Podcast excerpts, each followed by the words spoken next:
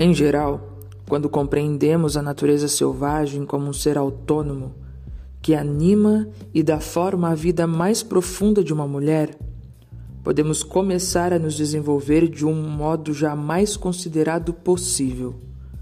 Uma psicologia que ignora esse ser espiritual inato, central à psicologia feminina, ela atrai as mulheres, suas filhas, netas e todas as suas descendentes futuras.